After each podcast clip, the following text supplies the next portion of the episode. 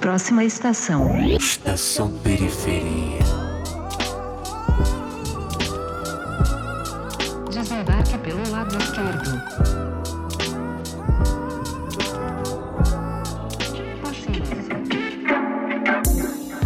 Muitos falam, ninguém ouve. Olha o peso que isso trouxe. Histórias que nunca soube. Sensação de frustração que não me. Madureira.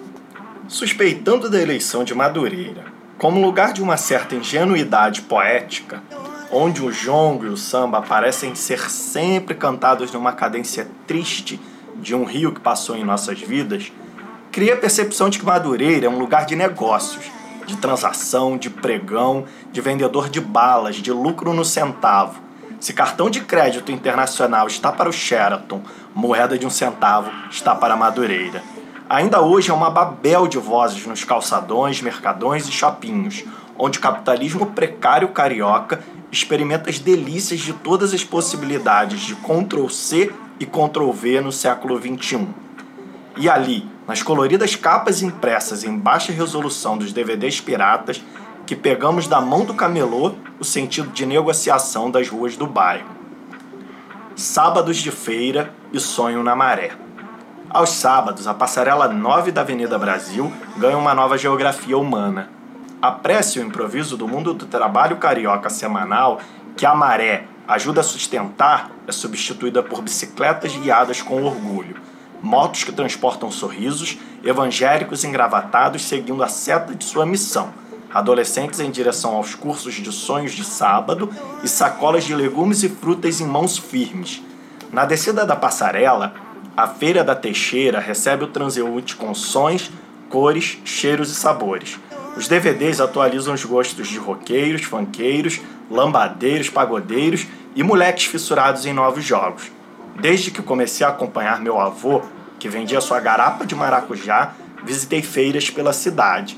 Na Maré, a feira se mistura com as lojas e vielas que continuam os sons e cores de sábado.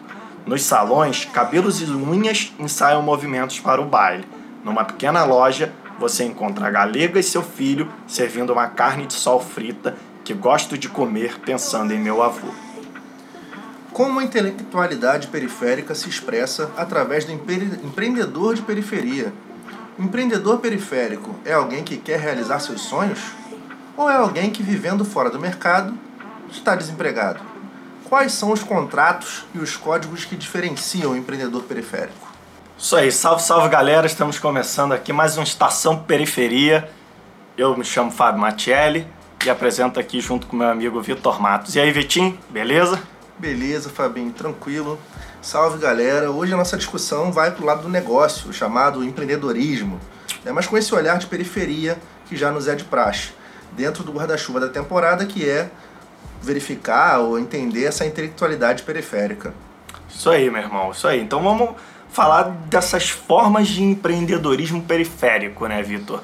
De como nascem né, esses anseios e essas vontades e, e como que isso também é gerado, assim, vamos pegar bem do cerne da ideia, né, que hoje está muito em voga, muito na moda a palavra empreendedor, né? E vamos pegar mais a essência disso na- no, no cidadão periférico, que muitas vezes nasce de uma necessidade real mesmo, né? Principalmente do próprio sustento e de uma defasagem na, na, na, na formação desse cidadão para pleitear certos cargos, né, certos lugares na sociedade de trabalho, né, formal, que às vezes o camarada ou a, a menina, né, o jovem, a jovem não consegue, né, se inserir nesse mercado de trabalho e acaba indo, obviamente, para o empreendedorismo, né? É, o que, o que a gente chama né, de empreendedorismo, porque isso tem muito mais a ver, talvez, com uma descrença de da possibilidade de se acessar os espaços formalmente determinados para quem tem um- até um certo, um certo ti- tipo de formação, né? e aí entendendo que para acessar os melhores postos, os melhores salários, era necessário ter outro perfil, morar em outro lugar, ter outra aparência, outra cor de pele, enfim seria isso necessário, né? Isso tudo se traduz naquela, na crença, né? No- na, na certeza, melhor dizendo, de que os espaços não são pra gente, que é da periferia. E aí, como realizar nossos sonhos, né? Como, como acessar aquilo que o capital ensina pra gente, que é o bacana de se ter, que é o interessante. Como, como comprar o que o comercial vende, né? Só fazendo o próprio dinheiro, só tendo é, condições de, de não ter um teto salarial, ou seja, tendo o próprio negócio. Agora, a gente precisa pensar direitinho se isso é sempre empreender, né? Ou seja, essa coisa romantizada que é conseguir realizar seus sonhos, ser seu próprio patrão, ou se é uma necessidade também, porque a gente está falando aqui também de negócios de necessidade, inclusive no contexto atual, que é um contexto de pandemia, né? Que afeta muito, é, a popula muito mais a população de periferia, sobremaneira os, os empreendedores periféricos, digamos assim, entre aspas, né? É, eu acho interessante você já tocar direto num ponto da pandemia, Vitor, e como afeta esse cidadão, esse cidadão que trabalha pelo dinheiro, né? É, pelo dinheiro do dia, né? Manicure, mecânico, borracheiro, que dependia muito de, de uma certa de um certo trânsito né, na cidade, na comunidade que ele está inserido e com o esvaziamento desse fluxo, como que eles perdem né, esse dinheiro mesmo, que é um dinheiro que paga o dia, o dinheiro que paga a alimentação diária da, da família, né? E como que a pandemia afetou muito nessas né, famílias. Claro que o auxílio emergencial é uma ajuda, evidentemente, mas nem de longe supre as necessidades básicas de uma família né? Mesmo, mesmo com esse auxílio, né? Na, na pandemia. É isso que é disso que se trata, eu acho, né? O empreendedor, o empreendedor periférico, o empreender na periferia, é, na grande maioria das suas vezes, das vezes é de fato atender as, necessidades básicas, como você bem colocou. É, o cara trabalha, vende o almoço para comprar a janta, como se diz, como a gente diz no popular ali. É, o cara está trabalhando naquela semana, né, ou naquele dia, às vezes, pensando em, em, ter o lucro que vai conseguir suprir suas necessidades, vai conseguir pagar, atrasou um pouquinho a conta que é para pagar na primeira semana do mês, mas vai melhorar essa semana, a gente paga semana que vem e assim vai levando.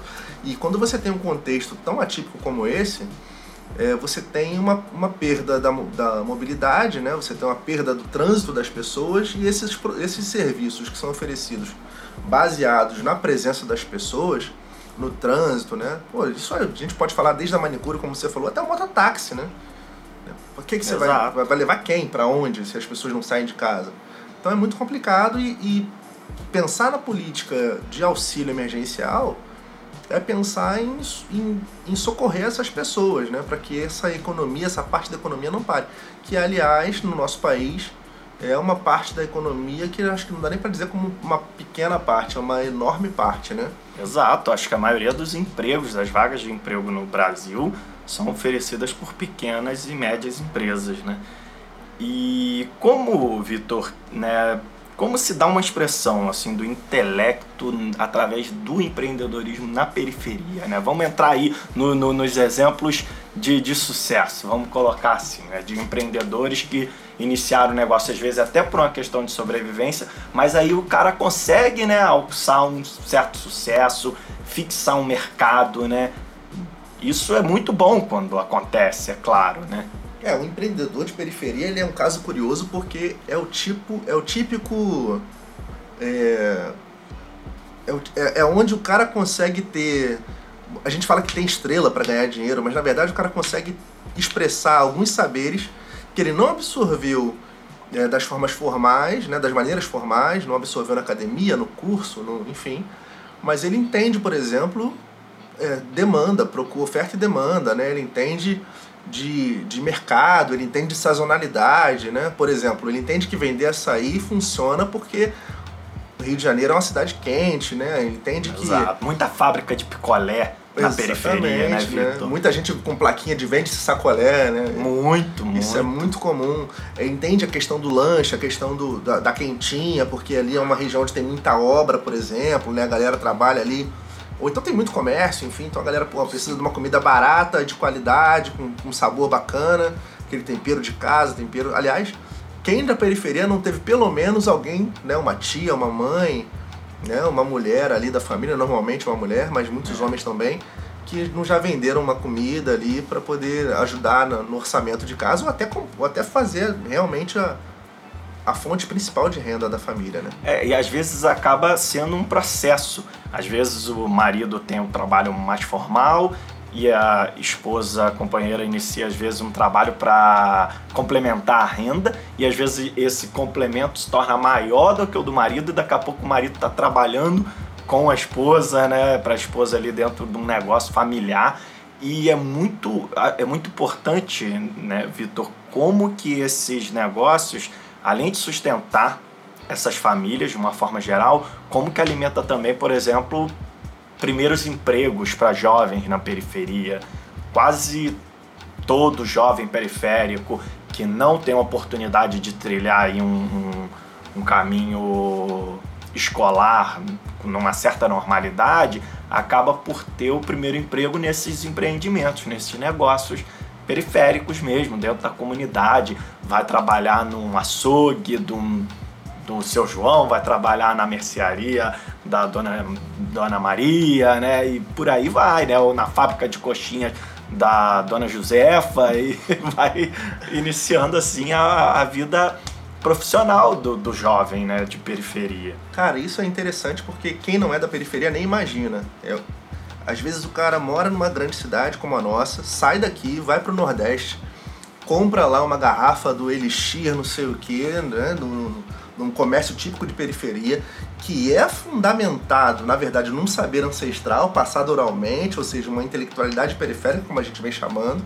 ao longo dos episódios, mas ele não pensa que outras pessoas tão jovens quanto ele, da cidade dele, né, através desse tipo de empreendimento, por exemplo, né, fazendo entrega de salgadinho, fazendo, enfim, ajudando a mãe a, a enrolar, a produzir esses, esses trabalhos, vendendo pipa, enfim, ele não consegue pensar que tem jovens como ele que não são, que não passaram por uma fase é, estudantil primeiro para completar seus estudos, enfim, para depois terem acesso ao mercado de trabalho já numa posição é, mais adequada com a carreira que escolheu. Mas sim tiveram que viver tudo isso, né, suportar essa dupla jornada e aí, enfim, para poder até realizar seus pequenos desejos, né, fazer sair, né? O famoso tirar sua onda, né? Curtir. É, porque o camarada quer gastar a onda dele, né, Vitor? Porque aquilo, a globalização tá aí, a informação é globalizada. Então o jovem de periferia, ele sabe o que é bom, ele sabe o que é melhor. Mas os meios de se chegar a isso não é globalizado, não é democratizado. Então a galera vai criando os próprios meios e nesse meio aí tem o tráfico que acaba arrastando milhares de jovens né, para isso, infelizmente. É, acaba sendo um, um caminho muito próximo ali para o jovem periférico de comunidade. E quando não, tem essas oportunidades. E quando você analisa um fluxo, igual você falou, do que seria o normal, um jovem intermediário, vamos botar que fosse começasse a trabalhar ali depois de um curso técnico, um, ou uma questão mais avançada, vai fazer estágio quando está terminando uma, uma universidade, né? E o jovem periférico tem essa realidade. Ele de tem forma que, alguma. né? Assim como o pai, ele tem que viver pelo como pai, a mãe, como a família em geral, ele tem que viver pelo dia a dia, né? Isso quando outros aspectos da deficiência da educação, né, que é natural é, eu falo natural não que isso seja algo positivo, mas falo natural por ser parte do curso da, da coisa, da vida dele, né? Ele é um pai, ele é um filho de, de uma família que precisa, que muitas vezes é desestruturada, né? Ou melhor, que, que tangencia uma estrutura que nós chamamos de normal, que é com pai, mãe e filhos, né? Na verdade tangencia isso, às vezes ele é criado por uma outra pessoa que não é nem o pai nem a mãe, ou só por uma mãe solteira, que é muito comum, né? na nossa sociedade, principalmente de forma mais atual. E ele não tem tempo, ou melhor, esses, essas pessoas não têm tempo sequer hábil para poder instruí-lo né, no sentido de buscar, e, e, e, ainda que tivessem tempo, não tem condições de dar ele é, os caminhos mais é, seguros, digamos assim, mais frutificantes né, no sentido acadêmico, no sentido profissional. Cara, e, e, isso implica né, em, em, vários, em várias possibilidades. Né? Quantas coisas podem dar, não é errado, mas podem dar é, pode, pode mostrar a ele caminhos menos fáceis, né? Ele pode vir uma gravidez aí no meio do caminho, pode vir, enfim, pode vir um acidente que você não tem plano de saúde para tratar, pode vir. Cara, é tanta coisa, mas tanta pode, pode ter um tiroteio, né? Pode ter uma incursão policial, uma tomada por uma outra facção, enfim, do, do lugar onde você E vive. você tá no lugar errado na hora errada, né? Exatamente, exatamente. Então, assim, é- são tantas intempéries que podem acometer a vida do jovem periférico que ele é, dificilmente vai ter um caminho tão simples, né? Um caminho profissional tão simples quanto um jovem não periférico. E isso implica diretamente na- no, no índice de empreendedorismo que a gente encontra, né? do chamado empreendedorismo, né? que às vezes é só apenas a fundação de um negócio de necessidade. É, você. E, e muito num campo de incertezas, Vitor. Isso que é um, muito agoniante para o jovem periférico. E você imagina esse mar de incertezas agora com esse momento de pandemia, né? Mas bora entrar aqui, vamos fazer uma parada aqui. Vamos entrar nos exemplos aqui de uma galera da periferia que cria negócios para sobreviver, né? Demorou, vamos Pô, lá. tem vendedor de roupa, muito, muito. E a galera que vende cosmético, né, cara, que vende aquelas revistas, né? Não vamos fazer merchan de revista nenhuma, mas né, vende nada. aqueles catálogos, ainda não estão ganhando nada, mas ó, se quiser patrocinar, A tamo aí, aceita, tamo aí. Vendedor de calcinha, lingerie, tem muito. A de quentinha, igual você falou, fábrica de salgadinho, né? Direto. Um monte, né? Verdade. Pô, muita, principalmente comida, né, cara? E É. aí entra essa parada da, do, do passar da oralidade que você falou, né? Como que a culinária tem isso? Feijoada, cara. Feijoada. Seis, se, não, se você, se você mora num lugar, pra você saber se é periferia, tá aí uma dica, fica a dica aqui que eu acabei de pensar. Se não tem um lugar que vende feijoada sexta-feira, não é periferia, porque toda periferia tem isso. Agora a gente também tem o que não é, né? O que não é comida. Tem a- o vendedor de pipa, o lava-jato, que é bem clássico na periferia, Muito. a explicadora, né? Todo mundo tem na família aí uma menina, normalmente uma menina, mas eu fui explicador também, e pode não parecer, mas eu não sou menina, né? Que foi explicadora aí, aproveitando o momento, precisando ganhar um dinheiro, tá fazendo o ensino médio, ou enfim, tá se preparando para entrar no, tentar entrar numa faculdade, ou já tá na faculdade, né? Agora, assim, tem umas coisas muito engraçadas que eu nem imaginava que tinha, fazendo pesquisa para esse episódio, pô, babá de gato. babá de gato, tem babá de criança, né? Vou olhar criança, né? Tem sempre a galera que, que olha criança pros outros e tal. Catador de piolho. Cara, catador de piolho, velho. Olha isso. Eu nunca pensei em ganhar dinheiro com isso. E tem isso. Tem isso, cara. Eu já vi placa. Ah, não então- vou falar, o ba- não vou falar é que, que na minha, Madureira. na- no meu caso, na minha família, tinha uma tia Ah. que catava geral. É, mas vamos pensar que no nosso futuro não vai ter isso não, porque a galera Não tá vai. tendo menos filhos. Não né? tem nem tio, pô, a maioria.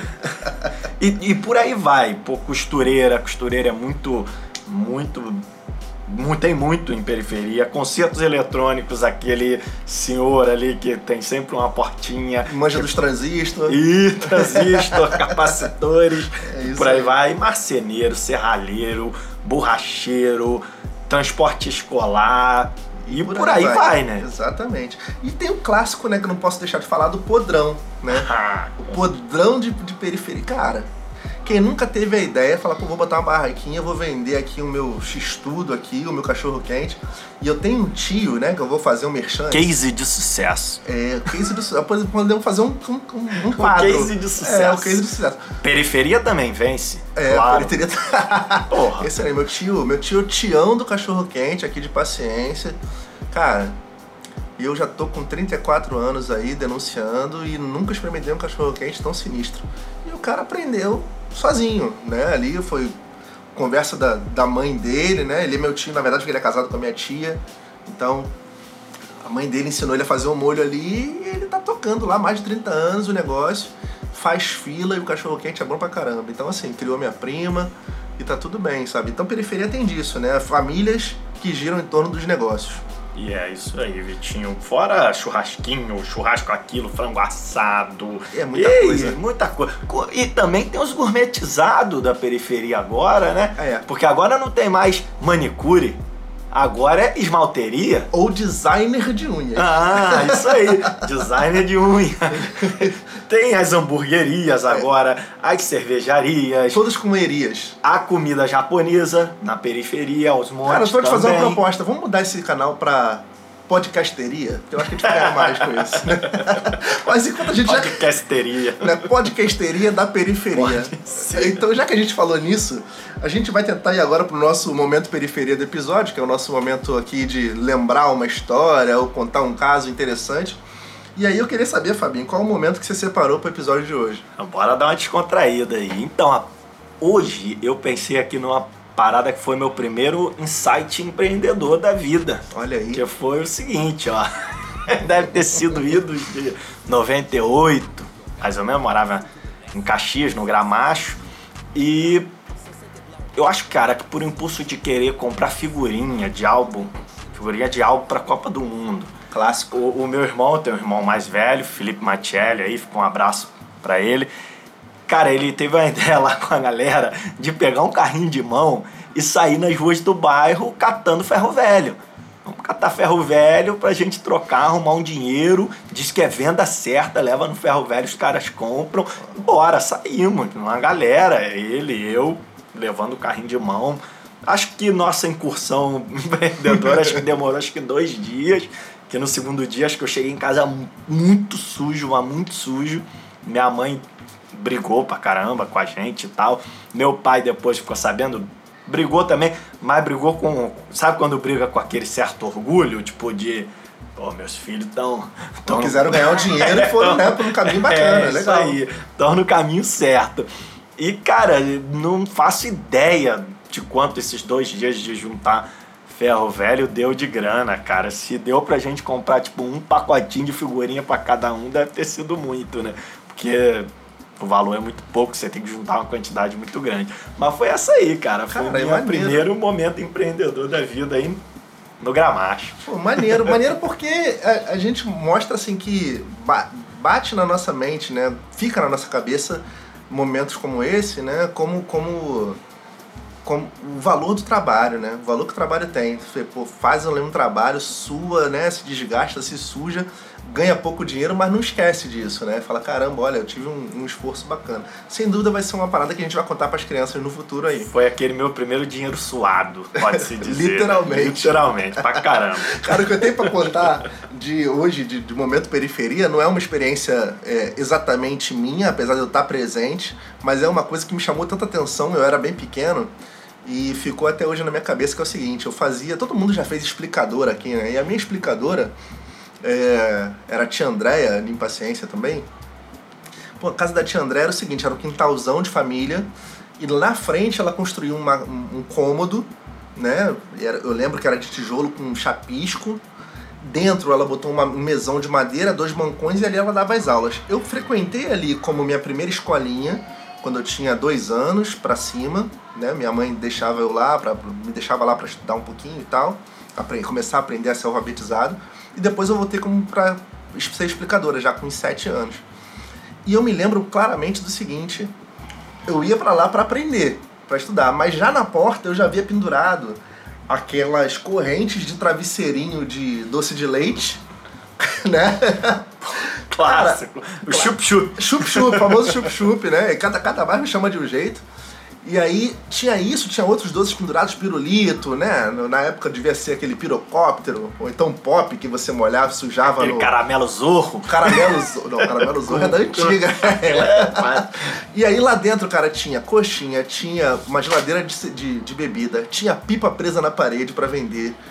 Cara, tinha muita raça de coisa. Salgadinhos, né? Aqueles salgadinhos de- de- que vem no saco e tal. E eu ficava. Hoje eu fico pensando, eu fico lembrando dessa imagem, eu fico pensando, caramba, cara, como é que o empreendedor periférico é?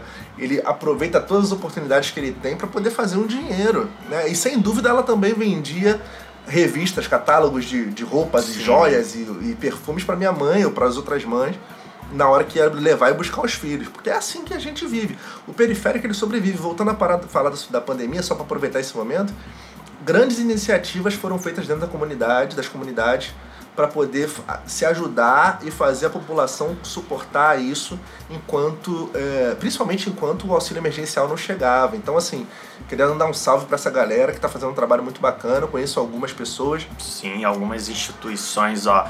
Só que me vem à mente aqui a CUFA com várias ações, a rede de agências para juventude. E do Voz das Comunidades, ajudando muito a galera do Rio aqui, o pessoal da favela aquela favela de São Paulo, Heliópolis, eles fizeram um trabalho fantástico também, colocando Sim, até sim. ambulância para ajudar em remoção. É, as lideranças comunitárias lá são muito, importante, são muito organizadas. É isso aí. E galera, antes de terminar esse episódio aqui, eu gostaria de lembrar que o texto lido hoje no podcast, o fragmento Madureira, é do livro Guia Afetivo da Periferia, de autoria de Marcos Vinícius Faustini. Valeu, mestre, aí, pela utilização da obra. Agradecer o apoio da galera nas redes sociais, Vitor. Né, quem Muito tá importante, acompanhado. muito importante. É importante seguir, comentar, interagir. E falar, é claro, do nosso técnico aí que está ajudando a gente, o Gabriel Chabudé.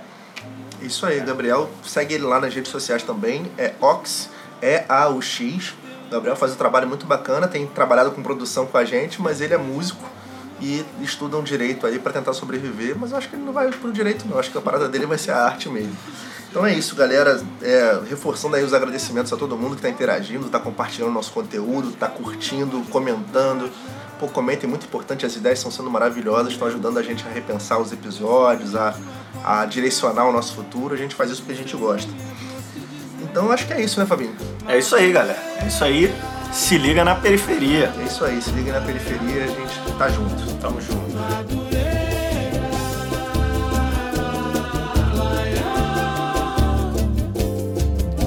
O meu lugar é caminho de algum Iansã. Lá tem samba até de manhã. Uma xinga em cada andar, cada andar. O meu lugar é cercado.